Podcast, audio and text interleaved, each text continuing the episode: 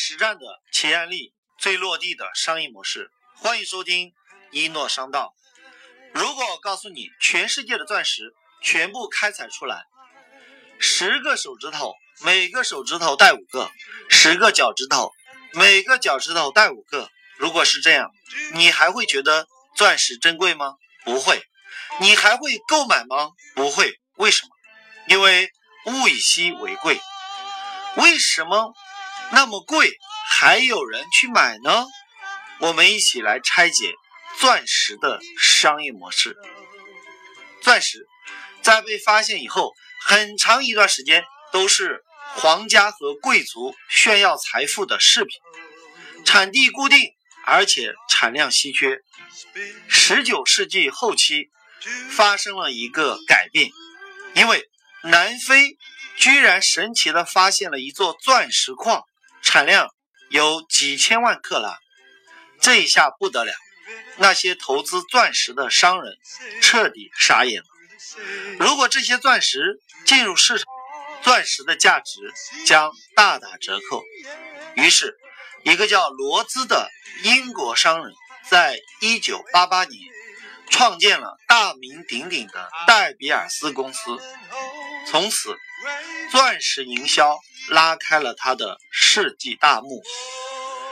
戴比尔斯一咬牙买下了整个钻石矿，之后小心翼翼地控制钻石出量，垄断了整个钻石的供应市场。最高时候，戴比尔斯掌握着市场上百分之九十的钻石交易量。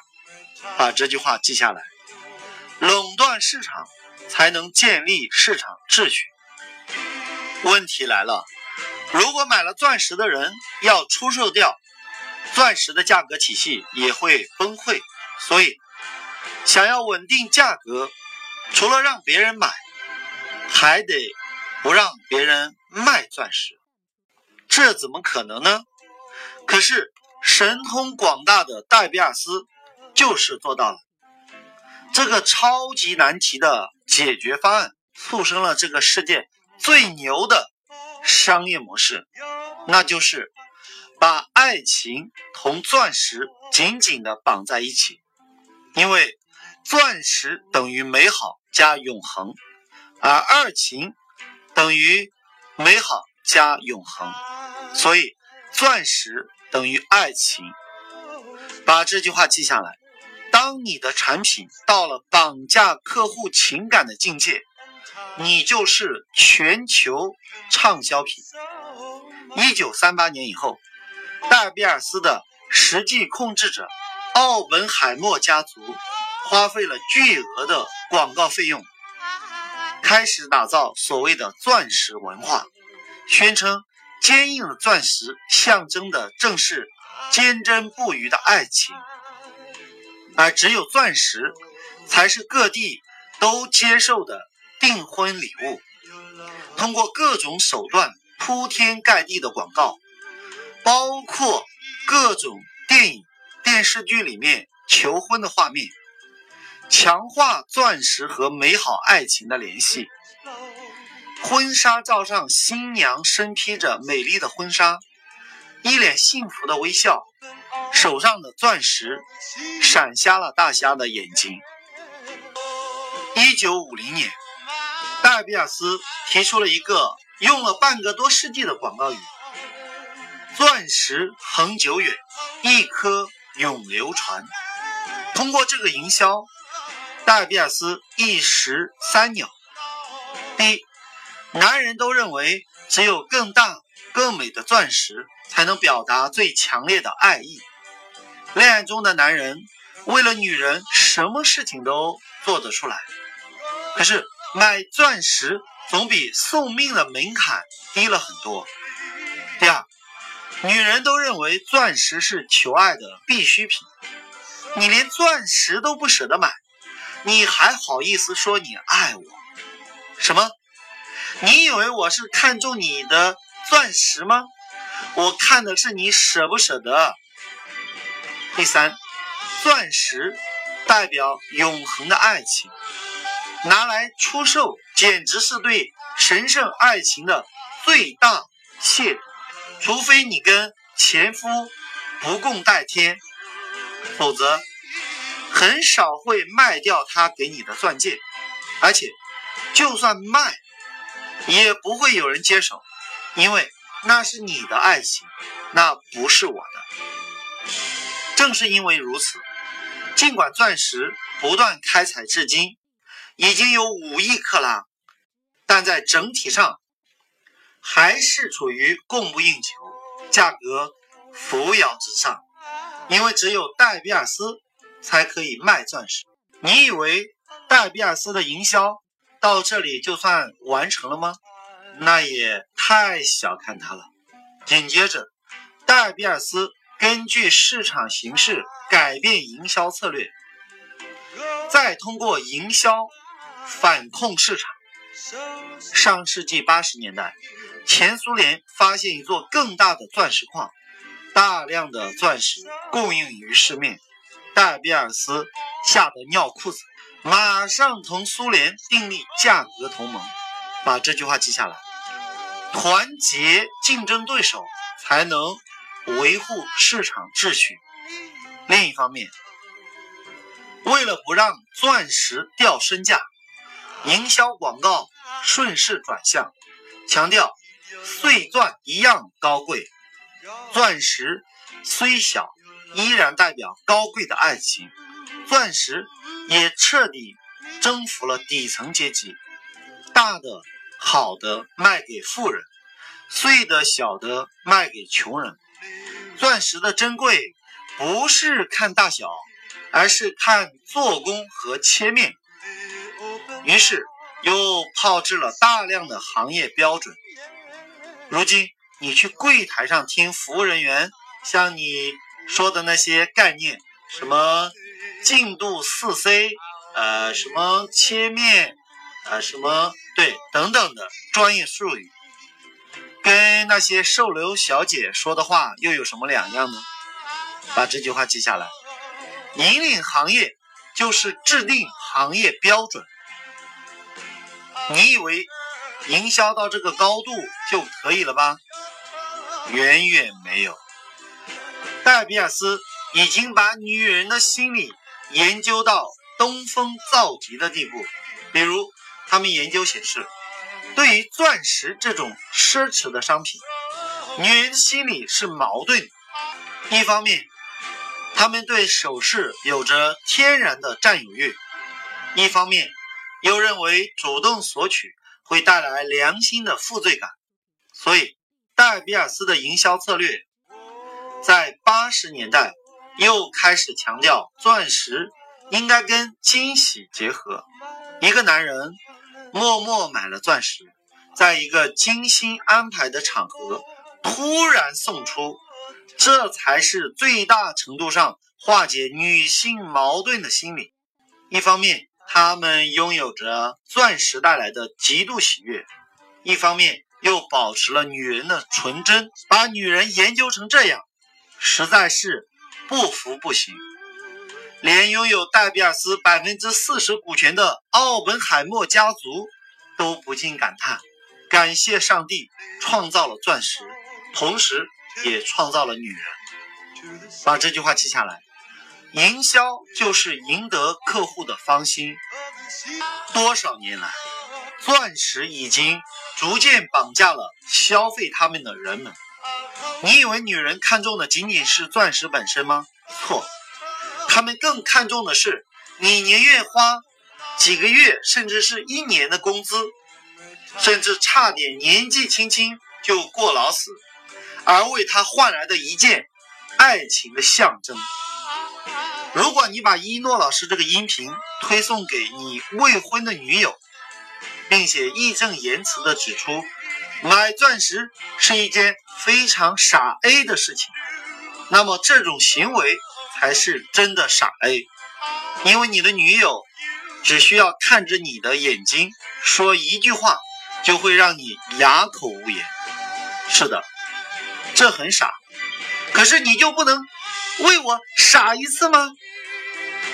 当你把所有的营销的书籍看完。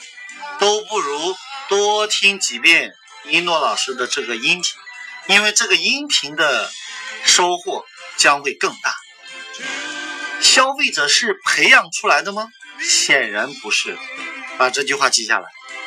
消费者是教育出来的。